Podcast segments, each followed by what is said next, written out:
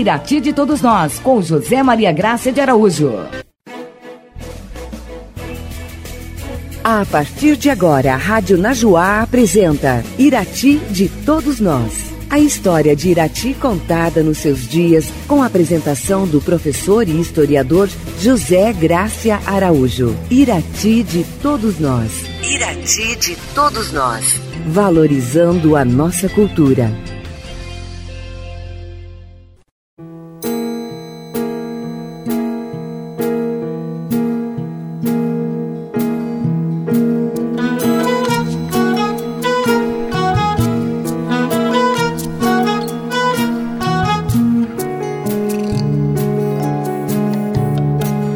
Meu boa tarde a todos vocês, prezados ouvintes, desejando-lhes, como sempre, muita paz, amor e harmonia em seus lares e em seus corações. Nesse programa de hoje, domingo 3 de novembro, um dia após termos comemorado o Dia de Finados e em respeito e em homenagem a todos aqueles que já nos deixaram, estarei discorrendo sobre parte da bela história de Albertina, nascimento dos santos, a nossa Santa Milagreira. Me acompanhem, por favor. Albertina no imaginário popular. Albertina Nascimento dos Santos viveu nos primeiros anos da formação da nossa cidade. Lecionava na ausência do marido, que era professor em 1918, ano em que Albertina foi assassinada. Hoje, prezados ouvintes, aproximadamente 101 anos passados, e na época de sua morte, deveria ter então 23 anos. Era jovem e bonita.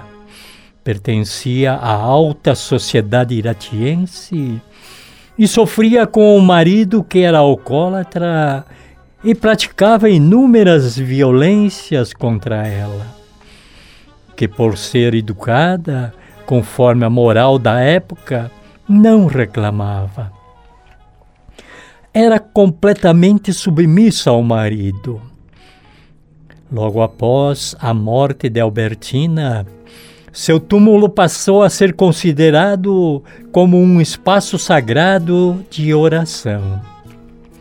A construção de espaços sagrados, prezados ouvintes, tem uma importante função na sociedade. Afinal de contas, são esses locais que ligam os homens aos deuses. E essa construção do espaço sagrado está ligada a um ato de hierofomia, ou seja, um acontecimento que não pode ser explicado através das ciências constituídas neste mundo corresponde ao sobrenatural, ao indecifrável. Após a morte de Albertina e a sacralização de seu túmulo como espaço sagrado, iniciou-se a construção de um imaginário coletivo que ganhou força e representação através de cultos naquele espaço. Com as narrativas, podemos observar inúmeras hierofanias, tendo como ponto de partida para a santificação da Albertina sua morte. Podemos perceber através das entrevistas o mistério que envolve o acontecimento. Elza Mendes Camargo, em entrevista concedida, relata o seguinte: Eu não sei muito sobre a morte dela. Só sei que a minha mãe falava que o marido dela a matou e depois incendiou a casa. O corpo carbonizou, mas os braços, que estavam amarrados à cama não carbonizaram. Deus fez isso para mostrar que o marido a havia assassinado. Na narrativa do Sr. Victor Rebesco, podemos observar outro relato que demonstra o ato de hierofania, o mistério envolvendo a morte de Albertina. O marido a matou. Primeiro matou e depois pôs fogo na casa cometeu o crime por ciúme de ela ser professora, mas o corpo dela não foi carbonizado. O fogo não queimou, nem a cama onde ela foi morta, recorda Rebesco. E acrescenta que Albertina tinha cerca de 23 anos quando morreu e que foi seu avô que prendeu o seu marido. O Reda 2007 dá uma terceira narrativa para a morte de Albertina. Segundo ele, foi neste ano de 1918, no mês de junho, que um incêndio despertou e iluminou a noite na rua 15 de julho, nas imediações do Clube do Comércio lado oposto da rua. Albertina havia sido morta pelo marido, que, para encobrir o bárbaro ato insano, sobretudo, colocou fogo na casa.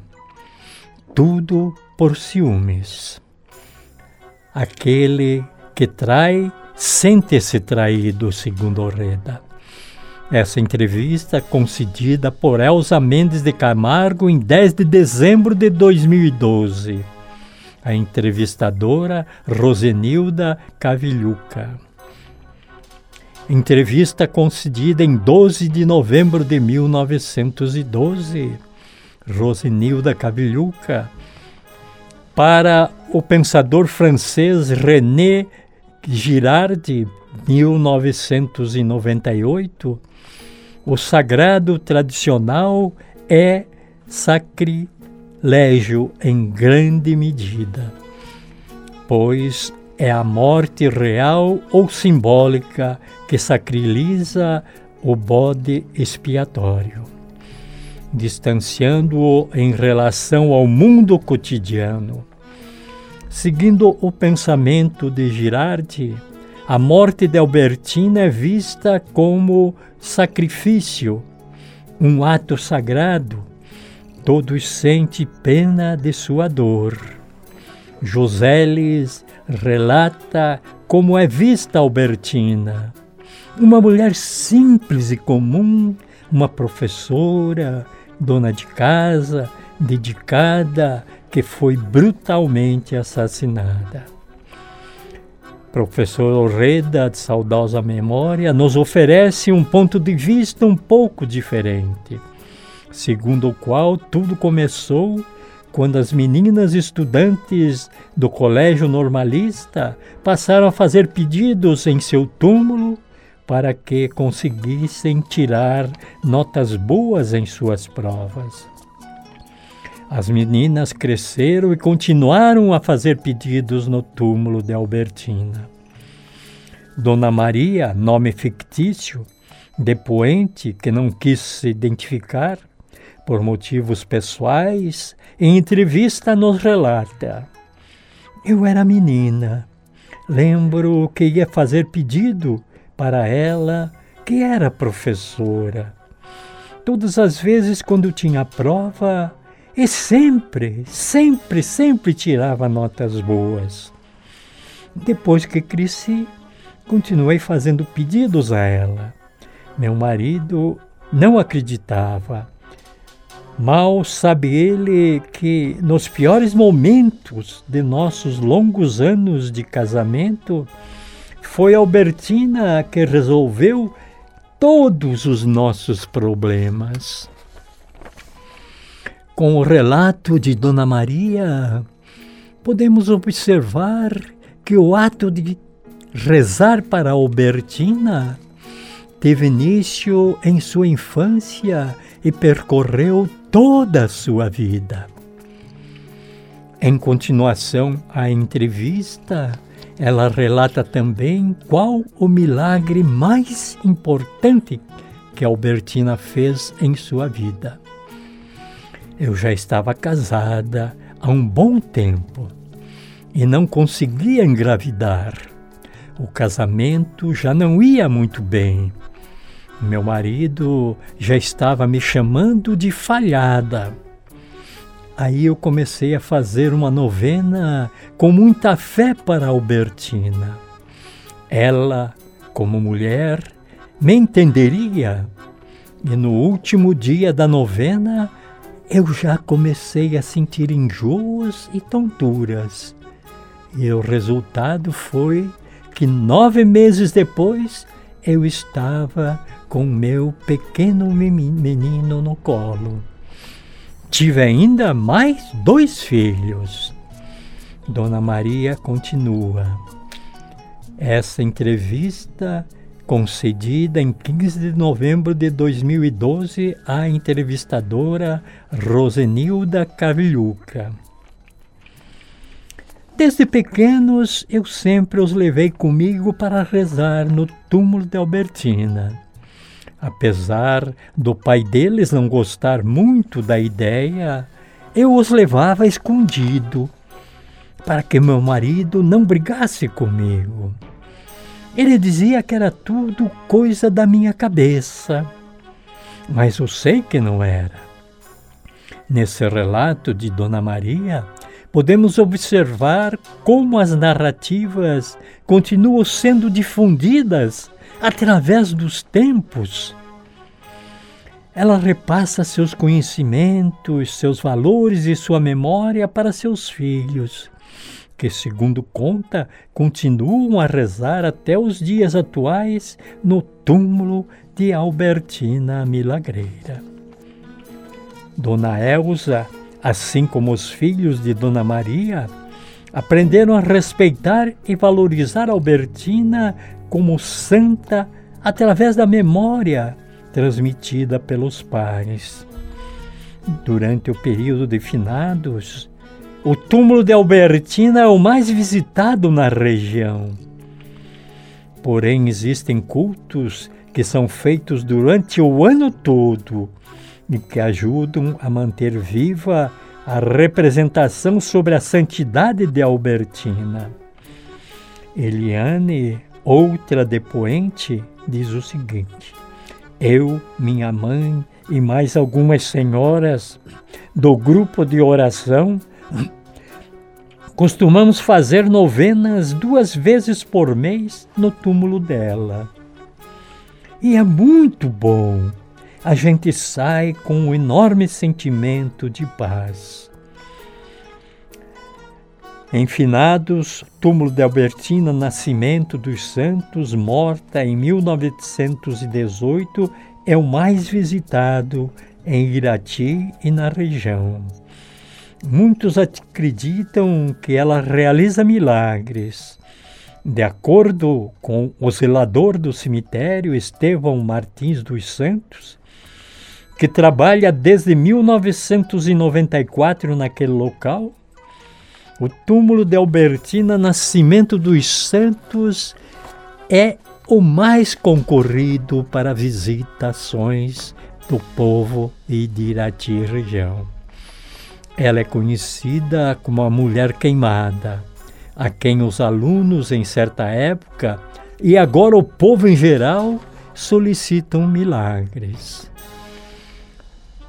Sim, na revista Educação, ao observarmos a narrativa de Adriele Teixeira, 22 anos, visualizamos as tendências futuras as novas roupagens que o período histórico está moldando é uma narrativa bem diferente para o mesmo acontecimento. Em entrevista concedida por Liane Matos Taborda em 25 de outubro de 2013, tendo como entrevistadora novamente Rosanilda Cavilhuca, A entrevista, também concedida por Adriele Teixeira em 18 de janeiro de 2013, com a mesma entrevistadora. Narrativa é sobre Albertina dos Santos. Eu vou ao túmulo de Albertina desde quando criança. Sei que o marido dela era policial e que a matou e colocou fogo na casa. Isso minha mãe me contou que ela estava grávida.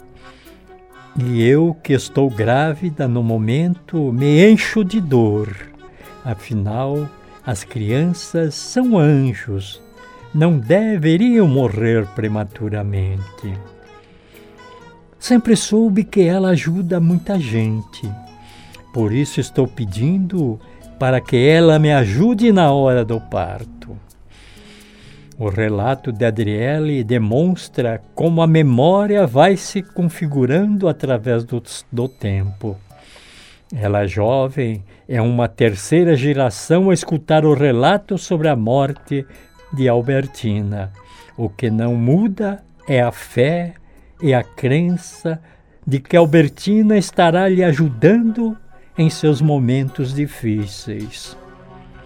De fato, a única semelhança nos relatos sobre a sua morte é a fé que todas as narrativas transmitem.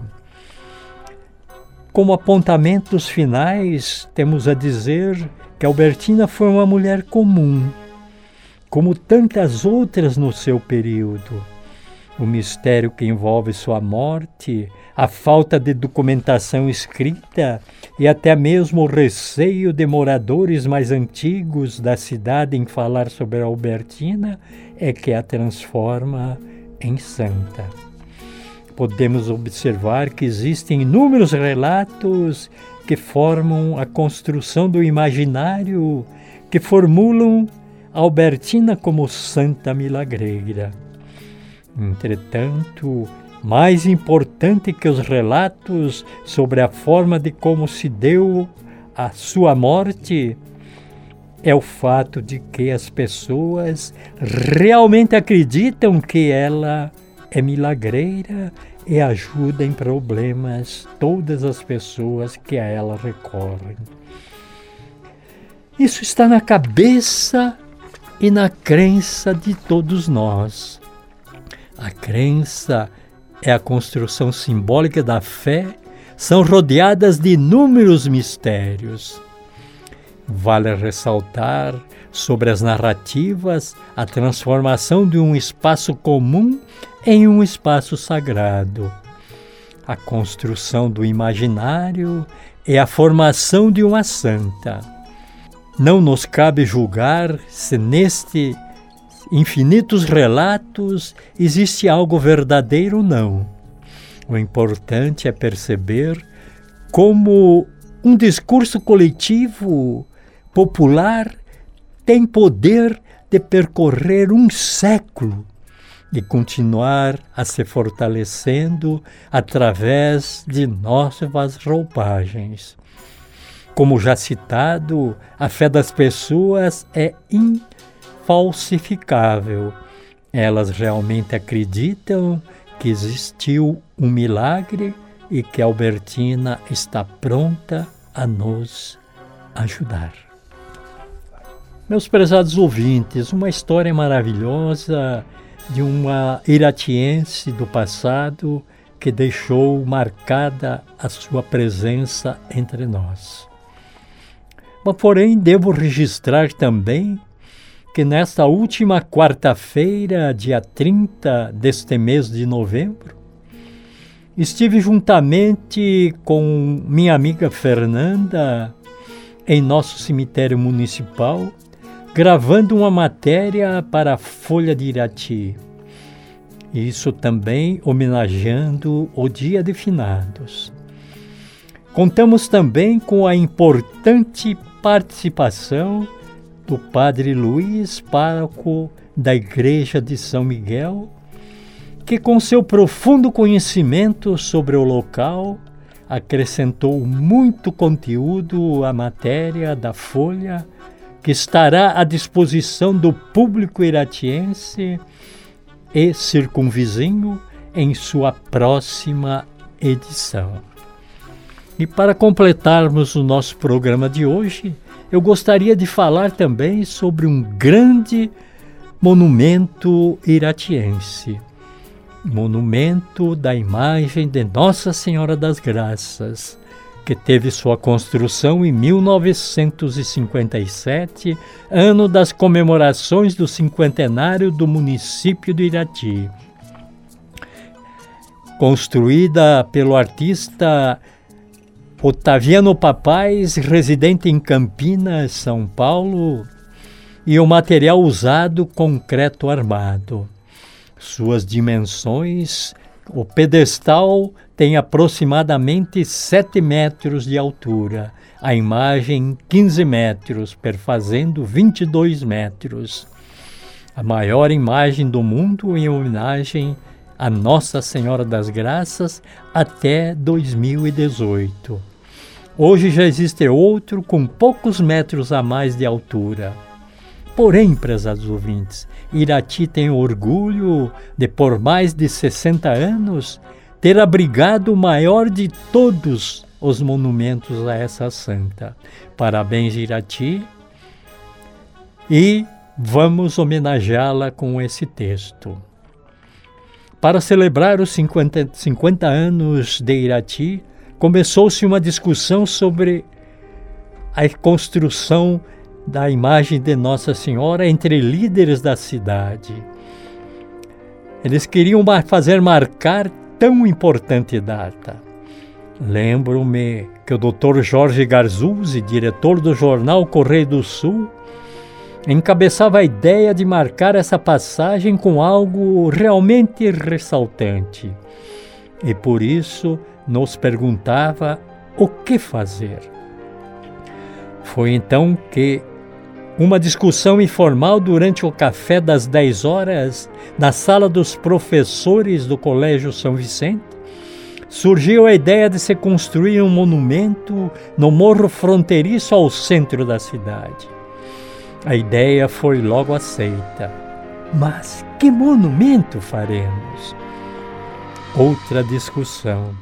Afinal, surgiu a ideia de uma imagem de Nossa Senhora das Graças por causa da devoção popular e por se tratar de uma imagem fácil e de grande configuração. Dr. Jorge Garzuzzi aplaudia a, a ideia e saiu para o seu jornal. No domingo seguinte, a cidade inteira lia o seu artigo e aplaudia a ideia. E ele mesmo começou a campanha da arrecadação dos recursos e eu aguardei as férias e parti para São Paulo para estudar onde construir um monumento de grandes proporções.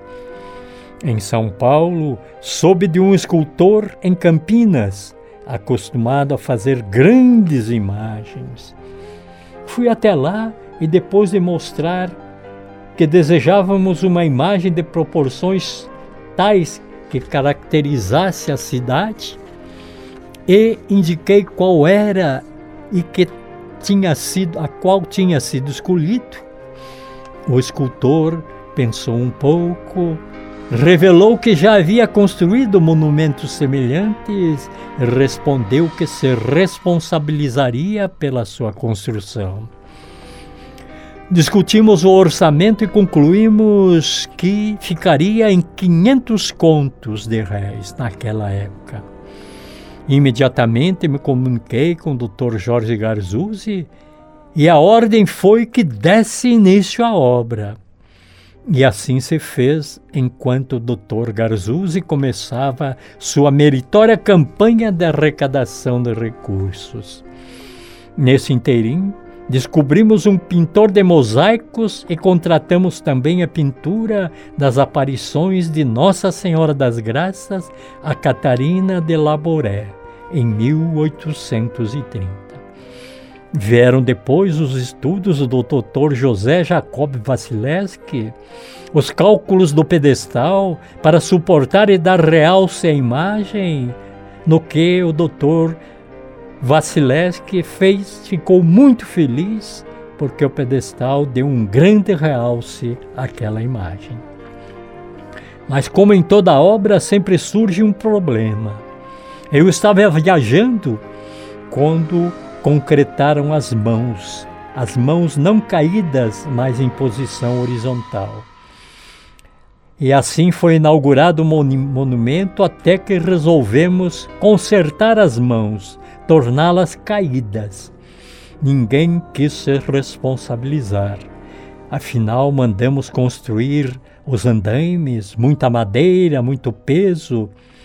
E com pedreiros simples iniciamos as perfurações dos punhos. Trabalho difícil no alto em cimento branco. Encontrada a ferragem, cortamos os suportes de cima e as mãos desceram sem o menor esforço, tomando a posição que lhe é normal nos dias de hoje. E para se ter uma ideia do tamanho de cada pulso, basta dizer que tivemos de gastar nas duas cavidades 16 baldes de cimento. Nesta reforma aconteceu, no entanto, um fato que impressionou a todos nós. O concreto não havia secado e deu uma terrível tempestade em Irati, e eu comecei a receber telefonemas da cidade dizendo que os andaimes estavam caindo. Terminada a tempestade, corri lá no monumento e realmente encontrei todo o pesado andaime caído e apoiado apenas na ponta do dedo médio da mão esquerda da santa.